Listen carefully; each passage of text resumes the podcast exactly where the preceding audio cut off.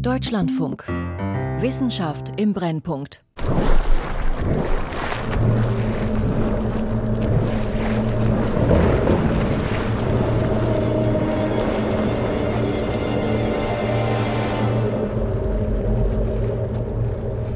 The sounds made by rock, the sounds that are made by water. These are the sounds that would have been around since basically the beginning Das Bersten von Gestein, das Rauschen von Wasser, das sind die Klänge, die es seit Anbeginn der Erdgeschichte gibt. Bevor sich komplexe Mehrzeller entwickelt haben, waren nur diese Geotöne zu hören. Für uns Menschen eine gespenstische Klanglandschaft. And boy, that is a haunting sonic landscape for humans.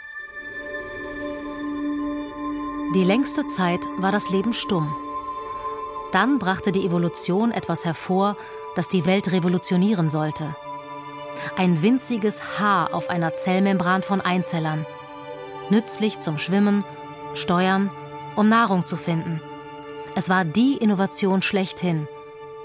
Doch es sollte noch einmal eine Milliarde Jahre dauern, bis sich zum ersten Mal Leben in die Klanglandschaften mischte. Schall ins Dunkel. Wie das Leben laut wurde. Von Dagmar Röhrlich. Vor 540 Millionen Jahren. Die kambrische Explosion. In den Meeren tauchen plötzlich große Tiere auf. Vorfahren der Gliederfüßer etwa, zu denen heute Krebstiere, Insekten und Spinnen gehören. Ringelwürmer oder auch die Kaulquappen-ähnlichen Wesen, aus denen wir uns später entwickeln sollten. Über den Meeresboden krabbeln Trilobiten. Die Segmente ihres Körperpanzers reiben aneinander, und wer von einem der räuberischen Gliederfüßer erwischt wird, dessen Panzer bricht mit einem Knacken. Einige dieser frühen Tiere damals könnten durchaus unter Wasser Schall erzeugt haben. Wir müssen also unsere hypothetische Taucherausrüstung anziehen, um die Geräusche zu hören, die das Leben macht. Julia Clark. Sie forscht als Paläontologin an der Universität Texas. There's sounds that are made by das sind Geräusche, die nicht durch Vokalisierung, nicht durch Atmung und Vibration erzeugt werden, so wie ich jetzt zu Ihnen spreche, sondern beispielsweise durch den Fußabdruck auf dem Untergrund. Das erzeugt Schallwellen, die auf unterschiedlichste Weise registriert werden können.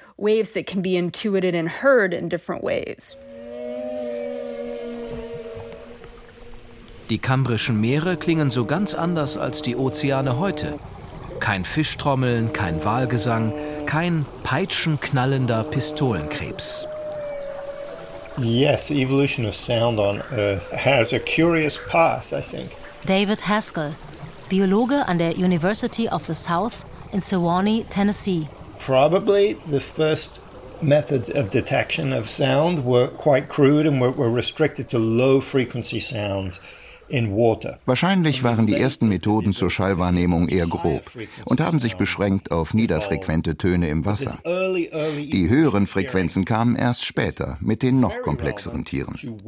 Aber diese allerersten Anfänge des Hörens sind sehr wichtig, um zu verstehen, warum es so lange gedauert hat, bis sich akustische Kommunikation entwickeln konnte. Every uh, competitor can hear sound then it's a very dangerous thing to make a song or a call. And so Wahrscheinlich hat die Raubtier-Beute-Beziehung die Entwicklung der akustischen Kommunikation für Hunderte von Millionen Jahren aufgehalten.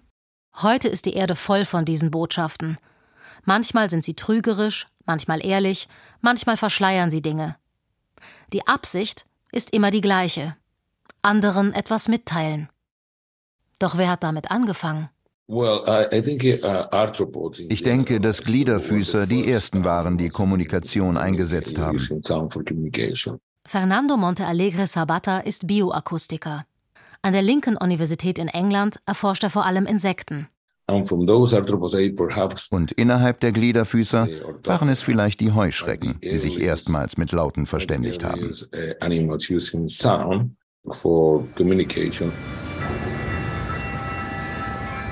Die Erde vor 480 Millionen Jahren. Seit der kambrischen Explosion hat sich das Leben weiterentwickelt. Die Gliederfüßer dominieren wohl die Meere. Ihre Vertreter sind es auch, die den Pflanzen in einen neuen Lebensraum folgen. Bald krabbeln Skorpione und Spinnen über trockenes Land. Es folgen Milben, Tausend- und Hundertfüßer. Und irgendwann gelingt es, die Schwerkraft zu besiegen und vom Boden abzuheben. 2003 haben Paläontologen im südlichen Zentralmassiv in 270 Millionen Jahre alten Gesteinen drei primitive Insektenflügel gefunden. Es sind die Flügel von Permostridulus, eine Art Grille. Das Besondere sind die Adern. Eine von ihnen ähnelt der Schrillader, mit der moderne Grillen ihren Ruf durch Stridulation erzeugen, durch Reibung.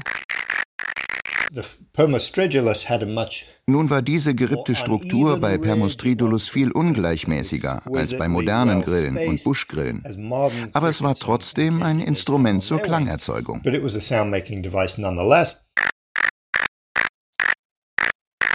Schall breitet sich schnell aus und weit, und für die flugfähigen Insekten hielt sich das Risiko in Grenzen. Irgendwann mischte sich auch Archaboilus musicus gu ins Konzert ein. Seinen Lockruf haben Fernando Montealegre Sabata und sein Team nach 165 Millionen Jahren wieder hörbar gemacht. Durch den Einsatz von Hightech. Bei einem Fossil können wir den Flügel nicht wie bei einem Insekt heute mit einem Laser scannen. Er steckt in Stein oder Bernstein. Wir untersuchen dann heute lebende Tiere, vermessen sie und übertragen die Werte auf den fossilen Flügel.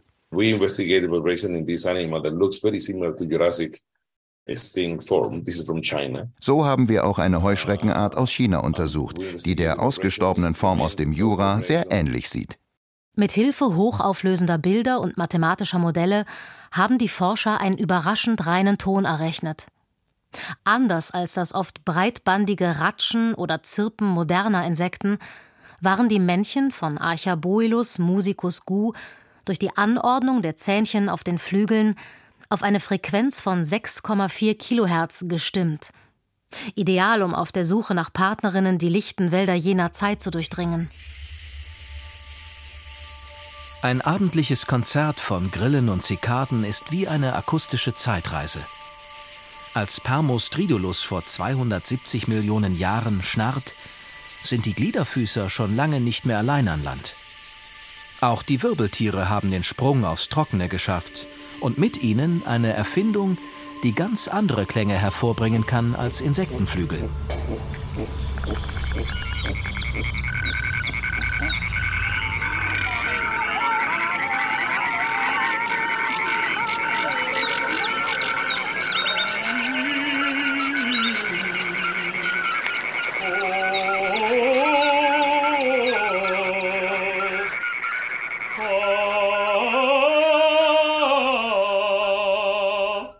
Is Gabriel Jorgevich Cohen, and I am a PhD student at the University of Zurich, focused on evolutionary biology.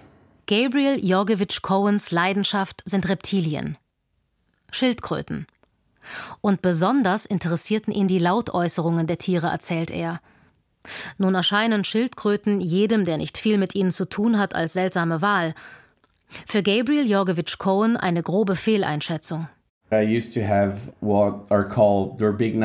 hatte früher Daubignys Wasserschildkröten und die produzierten ziemlich viele verschiedene Laute.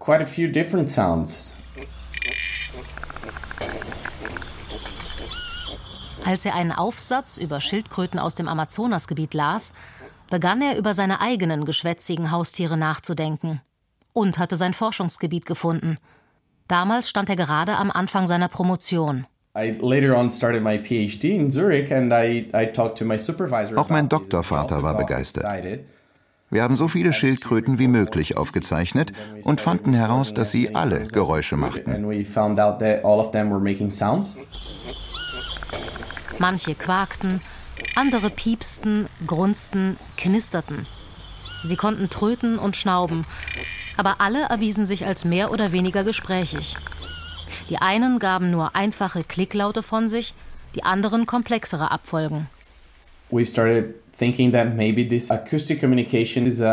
Wir begannen darüber nachzudenken, ob akustische Kommunikation im Tierreich nicht weiter verbreitet sein könnte als gedacht und wollten uns einen Überblick verschaffen.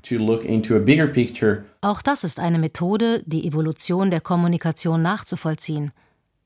Sie lässt sich anhand von Stammbaumanalysen heute lebender Tiere entschlüsseln. 2020 hatte eine andere Arbeitsgruppe eine solche Analyse für rund 1800 Arten veröffentlicht. The previous main hypothesis was that among tetrapods, which are vertebrates die alte Hypothese war, dass akustische Kommunikation bei den Landwirbeltieren zu unterschiedlichen Zeitpunkten der Evolution entstanden ist. Sie haben nicht denselben Ursprung und sind demnach auch nicht vergleichbar. Diese Hypothese stützte sich darauf, dass es ein paar Landwirbeltiere gibt, die dafür bekannt sind, dass sie Laute von sich geben, und andere, bei denen die Lehrmeinung davon ausgeht, dass sie stumm sind und nicht durch Laute kommunizieren. Uh, Man gestand diesen als stumm klassifizierten Arten zwar zu, dass sie zufällige Laute von sich geben können oder Laute zur Verteidigung, aber nicht, dass sie wirklich miteinander kommunizieren. Gabriel Jorgevich Cohen hat das nicht überzeugt. Also vergrub er sich in die Stammbaumanalyse. Er besuchte auch Wildtierstationen in fünf Ländern, um Vertreter so vieler unterschiedlicher als stumm geltender Gruppen wie möglich vor sein Mikrofon zu bekommen. Er filmte die Tiere auch, um Geräusche mit Verhaltensweisen abzugleichen, um daraus wiederum zu erkennen, hier sprechen zwei miteinander. Wir haben lebende Fossilien wie die Brückenechsen untersucht, uh, auch Schleichenlurche, uh, also Amphibien, die aussehen wie Regenwürmer. Sie sind selten und nur schwer zu finden. Wir haben auch einen Lungenfisch aufgenommen. Und als wir entdeckten, dass alle Töne von sich gaben, haben wir angefangen, über die evolutionäre Perspektive nachzudenken. And uh, we discovered that they all make sounds, and we started thinking in a evolutionary perspective of it. Als Schlüssel zu allem entpuppte sich der Lungenfisch. Oder besser, sein Urahn, den der Lungenfisch mit uns Landwirbeltieren teilt. Eoactinistia forei. Denn der hat vor etwas mehr als 400 Millionen Jahren die neue Methode der Lungenatmung aufgebracht. Außerdem hat er noch etwas anderes vererbt: den Kehlkopf, eine von Knorpeln umgebene Klappe am oberen Ende der Luftröhre. Der Kehlkopf ist heute noch ein Ventil gegen das Ersticken doch er ist auch für etwas anderes gut. Er ist das Instrument, das Frosch wie Mensch die Stimme verleiht. Über die Stimmlippen, die beim Ausströmen der Luft aus den Lungen vibrieren.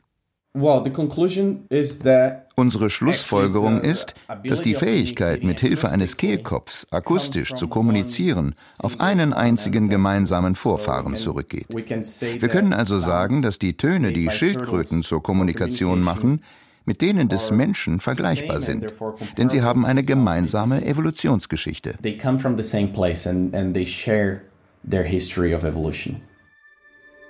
Es sieht inzwischen so aus, als sei das Verhalten, über Lautäußerungen zu kommunizieren, bei den Landwirbeltieren ein sehr altes Erbe.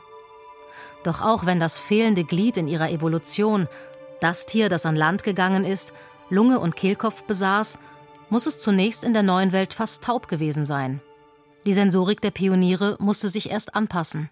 Now, sound in air and sound in water present the difference there presents an enormous challenge. Nun ist der Unterschied zwischen Schall in der Luft und Schall im Wasser eine enorme Herausforderung.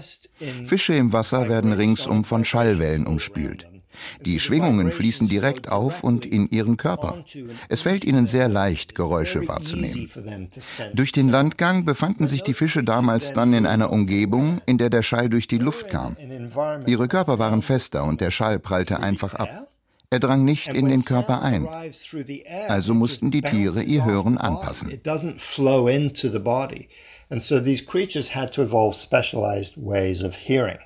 Das Innenohr ist ein Erbe der Fischahnen. Es besteht aus einem flüssigkeitsgefüllten Säckchen mit empfindlichen Flimmerhärchen für Gleichgewicht und Gehör und hilft an Land nicht viel. Ein Ichthyosteger nimmt höchstens einen lauten Donnerknall wahr. Zunächst ist es am einfachsten, den Schall über den Boden aufzunehmen. Für tiefe Frequenzen funktioniert das auch gut. For vertebrate animals, Wenn diese frühen Landwirbeltiere ihren Kiefer auf den Boden gelegt hätten, hätten sich die Geräusche direkt vom Boden durch die Schädelknochen in das Innenohr übertragen. Viel war es nicht, was unsere Urahnen anfangs über den Boden wahrnahmen. Doch dann widmete die Evolution einen Knochen um, der bei Fischen die Kiemen und Kiemenklappen steuert. Er übernahm eine neue Rolle als Schallleiter, wurde zum Steigbügel, dem Mittelohrknochen. Später verband er sich dann mit dem ebenfalls neu entstandenen Trommelfell. Frösche hören heute noch so. Und Krokodile. Sie verlassen sich auf dieses System mit dem Steigbügel als einzige Mittelohrknochen. Hören ist das eine. Doch wie haben zum Beispiel Saurier gerufen?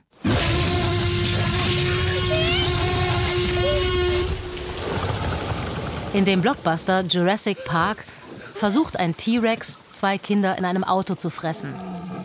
Dabei brüllt er wie ein Löwe und trompetet wie ein Elefant. Eine absurde Szene, findet Julia Clark von der Universität Texas. Well, Jurassic Park is fairly unrealistic in, in a number of ways with respect to when the dinosaurs make sound. Jurassic Park ist in vielerlei Hinsicht ziemlich unrealistisch, wenn es darum geht, wann die Dinosaurier Geräusche von sich geben. Wir wissen von lebenden Tieren, dass sie in vielen Situationen üblicherweise still sind. In den Filmen geben furchteinflößende Dinosaurier aber in genau solchen Szenen Gebrüll von sich. Man muss sich beispielsweise fragen, fragen, warum das Tier einen Haufen Lärm machen sollte, wenn es einfach nach den Kindern greifen und sie verschlingen könnte. Das Verhalten sei sinnlos. Es fehle der Grund für die Kommunikation. Doch auch physiologisch ergebe diese Szene keinen Sinn. Die meisten Laute werden beim Ausatmen produziert. Wenn man also gerade einen wirklich lauten Schrei von sich gegeben hat, ist es ziemlich unangenehm, einen riesigen Hamburger zu essen. Das hat mit dem Atmen und dem Essen eines großen Beutestücks zu tun. Die Paläontologin arbeitet seit rund zehn Jahren daran, mit Fossilien, computertomografischen Aufnahmen, Modellrechnungen und 3D-Druckverfahren zu entschlüsseln, wie sich Dinosaurier wirklich angehört haben könnten. Sicher ist, nicht wie in dem Film aus den 80er Jahren, als die Forschung noch in den Kinderschuhen steckte. Wahrscheinlich war es unter Dinosauriern weit verbreitet, mit geschlossenem Maul Töne zu erzeugen. Wir schließen das aus dem Umstand, dass große Vögel wie Strauß und Emu das heute so machen. Uns Menschen erscheint das aber schon sehr fremdartig.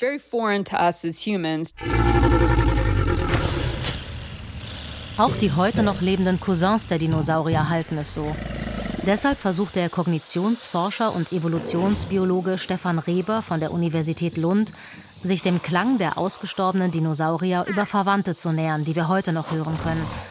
Also über Alligatoren, Krokodile, Kaimane. Auch wenn sie mit ihrem Lebensraum zwischen Wasser und Land nicht optimal passen.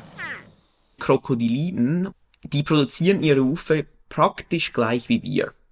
Der Druck aus der Lunge kommt nach oben, bringt die Stimmlippen in der Larynx zum Schwingen, dann ist der Vokaltrakt darüber und das modifiziert diese Schwingungen ein bisschen und das ist, was sie von sich geben. Das Vokalisieren mit geschlossenem Maul betont die tieferen Frequenzen. Tiefer ist beeindruckender. Die Theorie ist, dass die großen Dinosaurier tiefe Töne besonders geschätzt haben – Vielleicht aus dem Grund, aus dem es heute die Hirsche tun, um damit anzuzeigen, dass man ohnehin größer ist und der Rivale sich nicht auf einen Kampf einlassen sollte. Wir haben auch Hinweise darauf, dass gewisse sehr interessante Strukturen hatten, um tiefere Resonanzen zu erzeugen, zum Beispiel Parasaurolophus walkeri. Das ist ein Pflanzenfresser aus der Kreidezeit, also ein bisschen später in der Zeit der Dinosaurier.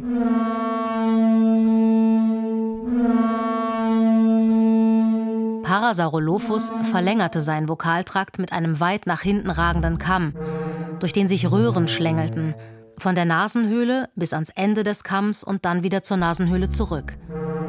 Wie eine Tuba verstärkte das die tieffrequenten Töne, die vom Kehlkopf erzeugt wurden. Auch die Urkiefervögel schätzten ganz offensichtlich die tiefen Tonlagen. Bei den altertümlichen Vögeln jetzt wie den Emus und Nandus und so weiter, es ist wirklich in der Paarungszeit, dass die Männchen und in gewissen Arten die Weibchen auch einen extrem tiefen Laut ausstoßen, der klar aus der Brust zu kommen scheint. Bei Straußen sieht man sogar, wie sich der ganze Hals aufbläht und noch eine tiefere Resonanz darin erzeugt wird. Stefan Reber forscht zu den Nachfahren der Dinosaurier, die das Massenaussterben am Ende der Kreidezeit überstanden haben, den Vögeln. Sie besitzen zwar ebenfalls einen Kehlkopf, eine Larynx, erzeugen Töne aber, anders als die anderen Wirbeltiere, mit einem einmaligen Instrument, der Syrinx, dem Stimmkopf, einer vollkommen neuen Struktur, die sich erst in ihrer Linie entwickelt hat. Wann die Syrinx sich entwickelt hat, ist nicht ganz klar. Sie ist bei den Vögeln vermutlich seit 70 Millionen Jahren vorhanden. Die Vögel an sich gab es bereits 100 Millionen Jahre bevor die Dinosaurier ausgestorben sind.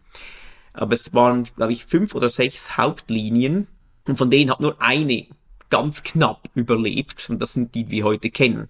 Ob die anderen Vögel in der Vergangenheit bereits Syrinxen hatten, wissen wir auch nicht. Unklar ist auch, ob die anderen Dinosaurier so etwas besaßen. Noch sind keine fossilen Belege dafür aufgetaucht. It's a modification of where our airway, what we call the trachea, splits to the bronchi. Der Stimmkopf ist eine Veränderung der Stelle, an der sich unsere Atemwege, die Luftröhre, in die Bronchien aufspalten. Fast alle landlebenden Wirbeltiere haben eine einzige Luftröhre, die sich zur Lunge hin aufspaltet. Und der Stimmkopf hat sich genau an dieser Stelle entwickelt, in der Nähe dieser Verzweigung zwischen Luftröhre und Bronchien. So können die Vögel die beiden Luftströme aus dem rechten und linken Lungenflügel getrennt einsetzen. Vor allem Singvögel sind besonders geschickt darin. Der bislang älteste bekannte Vogel mit einer Syrinx stammt von der Vega-Insel vor der Antarktis. Sein Name Vegavis iai, seine Entdeckerin Julia Clark. Und er klang, vermutet sie, am ehesten wie eine Gans oder Ente.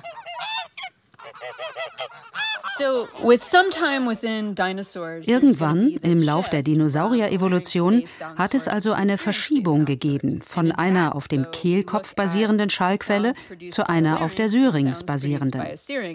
Wenn wir uns die vom Kehlkopf erzeugten Töne und die von der Syrinx erzeugten Töne ansehen, sind sie eigentlich nicht sehr unterschiedlich. Das wirft Fragen auf, auf die es wohl keine einfachen Antworten gibt.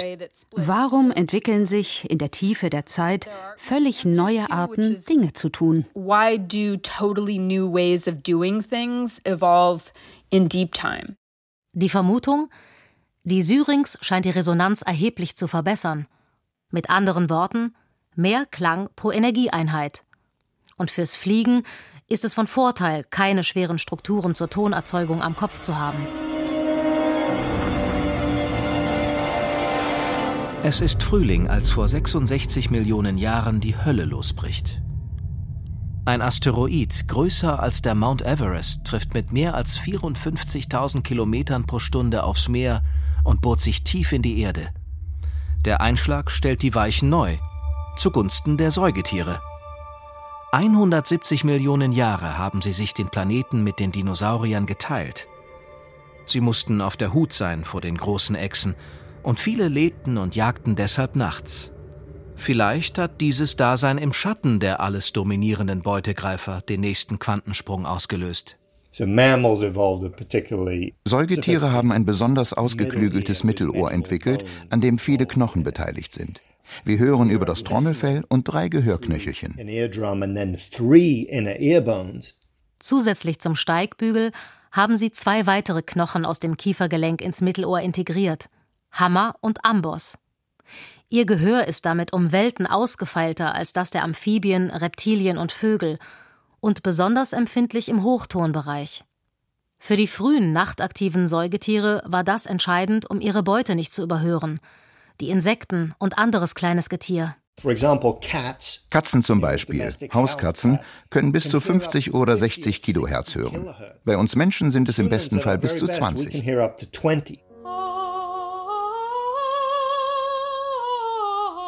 Der Mensch. Wie passt er mit seinen 7000 Sprachen und seiner ständigen Kommunikation ins Bild? So our ears and even our vocal apparatus is really not that different. Unsere Ohren und sogar unser Stimmapparat unterscheiden sich gar nicht so sehr von denen unserer nahen Verwandten, den Schimpansen und Bonobos. Ich meine, es gibt einige subtile Unterschiede in den Proportionen, aber es gibt keine radikalen großen Veränderungen beim Menschen. Rein von der Anatomie her sind die Vokaltrakte von Menschenaffen eigentlich bereit, um Sprache und menschenähnliche Laute zu produzieren. Doch sie tun es nicht. Denn da ist etwas, was unsere nächsten Verwandten grundlegend von uns unterscheidet. Die kognitiven Fähigkeiten. The big radical change is in the linkages and the, the structures within our brain. Die große, die radikale Veränderung liegt in den Verknüpfungen und Strukturen in unserem Gehirn. Deshalb ist unsere Verarbeitungskapazität verbaler Kommunikation sehr viel höher, weshalb unsere Kultur hauptsächlich mündlich übertragen wird. In einem komplexen Satz kann ich einem Kind mitteilen, wie es ein bestimmtes Rätsel lösen soll oder ihm neue Wörter beibringen. Unsere Zivilisation baut auf der verbalen Kommunikation auf. Ebenso unsere Gesellschaften, alle technischen Errungenschaften, die Kultur. Und dann haben die Menschen noch eine andere, wirklich seltsame Art, Klang zu nutzen, indem sie einen Stift nehmen und auf ein Stück Papier schreiben. Denn Schreiben bedeutet im Grunde, das, was Klang war, zu kristallisieren und in eine physische Form zu bringen, damit jemand anderes es lesen kann. Und dann erwacht der Klang wieder zum Leben. Wir hören also buchstäblich diese Stimmen in unserem Kopf. So we're quite literally hearing those voices in our heads.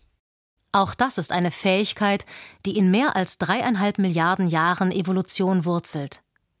Sie ist die Basis dafür, dass wir die komplexen Wege erforschen können, wie das Leben laut wurde. War es unvermeidlich, dass sich die akustische Kommunikation entwickelt hat? Ich glaube schon. Denn als Lebewesen vor Raubtieren fliehen konnten, war sie so nützlich und leistungsfähig, dass sie zahllose neue Möglichkeiten eröffnet hat. Im Gegensatz zur chemischen Kommunikation, zur Berührung oder sogar zum Licht kann sich der Schall durch dichte Vegetation sehr schnell und weit bewegen, auch nachts, im Nebel, im Meer, wo es kein Licht gibt, oder in Flüssen, die so viel Schlick und Sand transportieren, dass ein Fisch nicht mehr als ein paar Zentimeter weit sehen kann. Schall ist also fast wie Telepathie.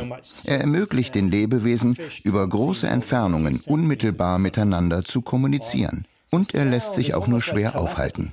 It allows creatures to communicate one to another across a great distance in an instantaneous way. And sound is very hard to block as well.